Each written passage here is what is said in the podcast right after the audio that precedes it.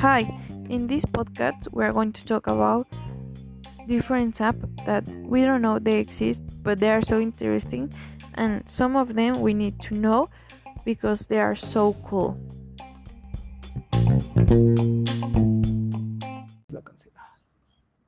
Um, hi guys, my name is Freddy, and I'm gonna tell you about an app, three apps. Uh, so practically, um, I don't know. It's some, it's some interesting, some practically. I think I can, I can make a good uh, podcast with that.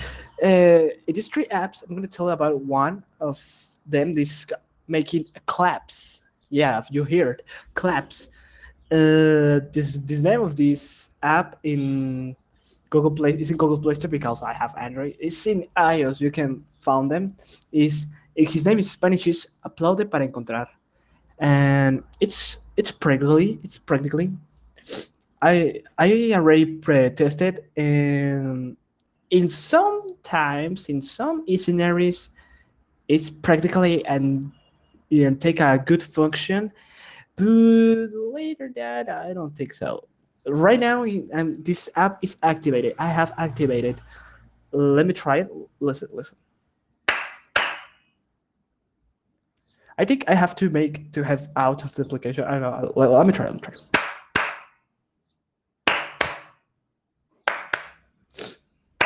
Apparently, it doesn't sound. I don't know why. It's kind of weird but uh, it sometimes function. I think it's the variety of your claps that you have to make, but it with me, particularly, it doesn't work. I think it's because my my cell phone is too old to make that. Uh, it's a like a century. I don't know.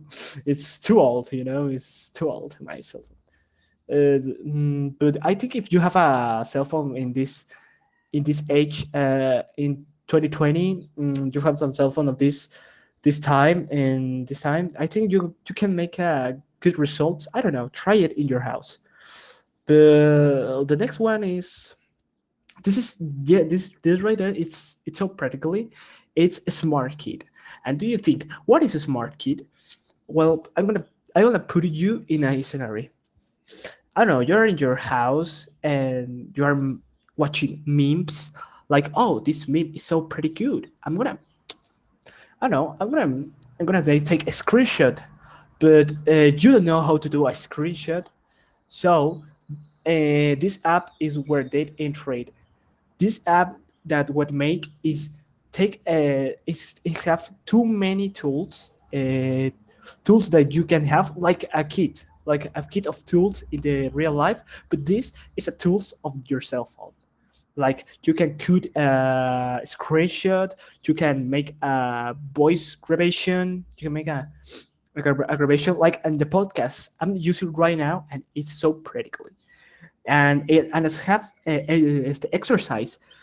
Uh, I don't I don't even know they have it. It's, this app is is surprised me, you know and they can clean your cell phone they can scan your i don't know they can scan qr codes and in the time where what we are this so practically this practically and they can i don't know you can use it and not only that you can calculate uh, calculate the two dollars to pesos and uh, they have abaco they have a calc- calculator and too many things.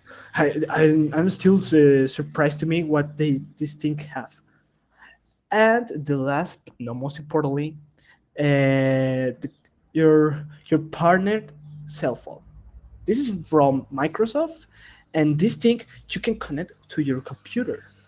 And, and I already use it, and it's so practically because you have uh, I don't know, you are in your computer and your cell phone is so is so uh, I don't know is in another in other in other room, but that that doesn't matter. Your uh, your message, your emails, your uh, all the things, your notifications, all of your notification is going to your PC, and that's pretty cool because I'm I'm I'm so like uh, in all time all the time I I received too many notifications and uh, I don't even notify my cell phone because they don't make a sound. So this app is make it for you if you don't use your cell phone. Meanwhile, you're use your computer.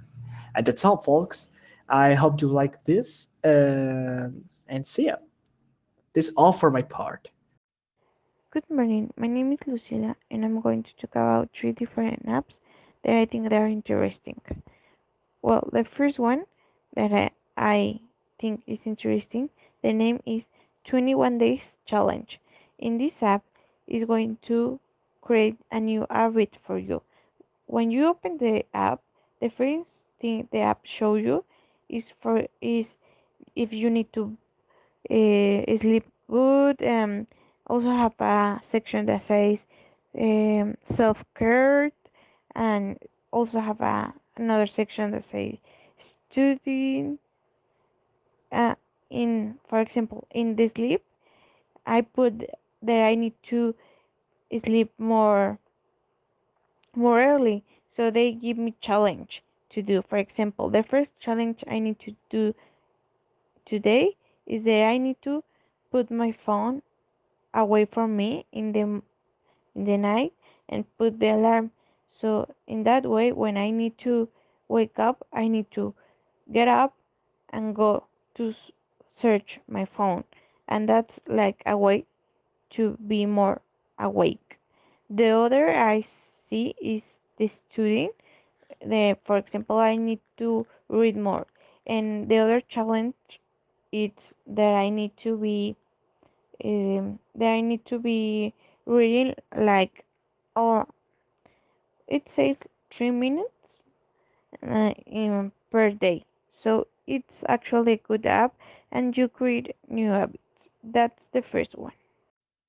The second app that I'm going to talk about, the name is Safe 365. It's about safe, about security. In this app, you can put the numbers of your family. That means that if they need help, for example, I'm, I put the, my my number and they are like a group. And if I need help, then going to get a notification my family that I'm in danger. Or also if I need like an ambulance, a police, they're going to save me. And also have a GPS if I need help, for example, if someone's tried to take me away or I don't know something bad, I can they have a like a, a panic button that I can press and in that moment my family knows that I'm in danger and I need help and they start like tracking me. Um, if uh, they start tracking me to see where I'm going and things like that you know? And also in that moment the the police get a notification. It's something very good also for the old people. Well, well, the old, uh, the grandpas and the mothers because they they are so how do you s- um they are like um uh, in danger you know like they are fragile I don't know how to say that word but they need more attention and sometimes in that age when you are old you need to be more secure and your family needs to know more because some grandpas or some grandmothers they like to go away. But sometimes they happen then they lose or something like that and that's the app also. So it's very good for the people to know this app. The third app that i'm going to talk about is about house party house party is an app that i really enjoy I knew this app for a long time ago, but I want to talk about that because it's so interesting. And I really, this app really helps me in this quarantine because, for example, when all the days I I want to uh, with my boyfriend, right? Or with my friends, but I can see him, I can see them because of the quarantine. So in this app, they can chat and also make a video video conference and we can talk. And in this conf- video conference we can see movies we can in in the app you can play. There are like a lot of of plays that we can use. For example when i'm talking with my boyfriend we play basketball and it's like a competition. Also have um I, we if we want to take photos of us like crazy photos uh, the apps gives you like different fields.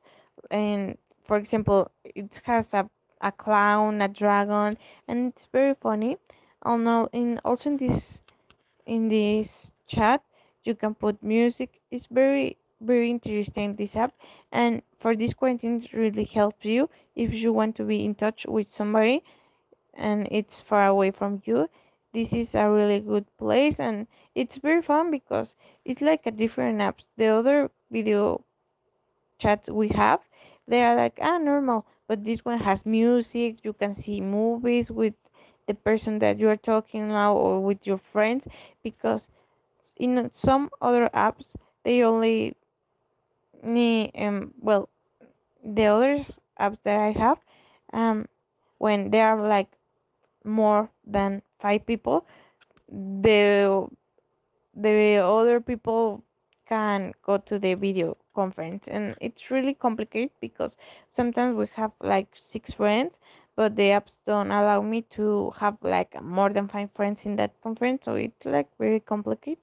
But in, in this app it's not really because you can have like 12 friends in that and mm, the the app is going to be okay and you can play. I really enjoy this app and more for this quarantine and also you can for example the people that you know they can see if you have joined to party house to house party sorry and they are going to uh, for example if i see my my brother that has these apps i can put in my list of friends and they can reject me or accept me it's something like very cool also because you to know who wants to be there. So it's really cool. I really recommend you if you need to talk with somebody. Well, I will tell you about an application for the phone. This application is very interesting and, in my opinion, very useful. This is unusual, but it was done with a purpose to solve a very common problem. Hasn't it ever happened to you that you go to the cinema and in the cinema you want to go to the bathroom in the most interesting part of the movie? You don't know, you don't know when to go or if you are going to miss the best part, the best scene. When is the best time to go then? Well, that is over with this app. It's called RunPee. The app does it make your phone vibrate to let you know you can go to the bathroom. You just select in the app the movie you are going to watch and that's it. It's all that you you do. It will tell you the best time to go as well as the time you have so you don't know you don't miss anything and while you're in the bathroom the app will send a little synopsis of what happened while you were gone. I don't know about about this app of or about you. I don't know what you think about this app, but for me, this is the future. This will change the more mode of view that will that will have see the movie in the future. And that's it for my app. But there are also others that are curious but maybe not so good that they are another one. For example, one that is a metal, metal detector. If it serves but not as a professional detector. With your phone you can detect coins or metal wire and also an app called Sombrica, which tells you the position of the sun at different times of day. I wish that the information that I give you is will be important for you and use use these apps. Use it and tell me what are you what you think about these apps. Hello my name is Braulio I'm going to talk about three apps. The first app is Microsoft Visual Studio. It's an integrated development environment for Microsoft. It uses development computer programs as well as websites web apps web services and mobile apps Visual Studio uses Microsoft software development platforms such as uh, Windows APL, Windows Form, Windows Presentation Foundation, and Windows Store.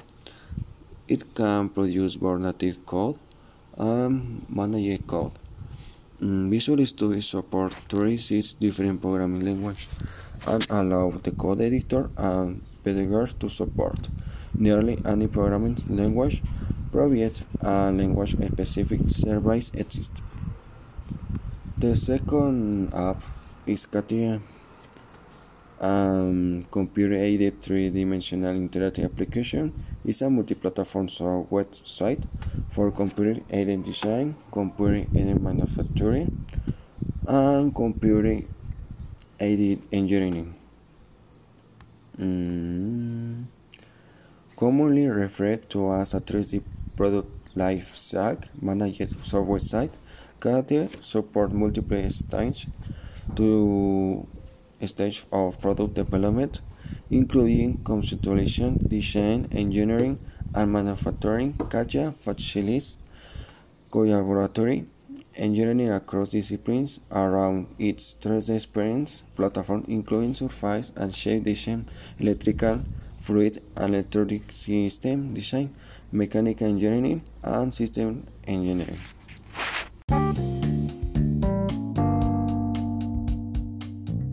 Thank you for that. So, I hope we enjoyed this podcast and we hope that you can try these apps. They are so interesting. Thank you for attention. See you in the next episode.